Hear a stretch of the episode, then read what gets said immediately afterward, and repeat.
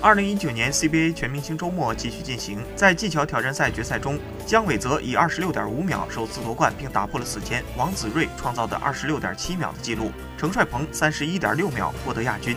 其中姜伟泽除获得一万元的夺冠奖金之外，还夺得了三万元的破纪录奖金。在昨天进行的技巧挑战赛预赛中，姜伟泽以三十二点八秒位列第一，程帅鹏以三十五点三秒位居第二。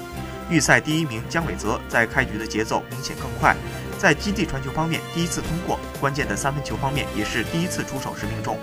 在胸前传球方面同样一次通过，最终成绩为二十六点五秒，以完美的表现夺冠，并打破二零一四年王子睿创造的二十六点七秒的记录。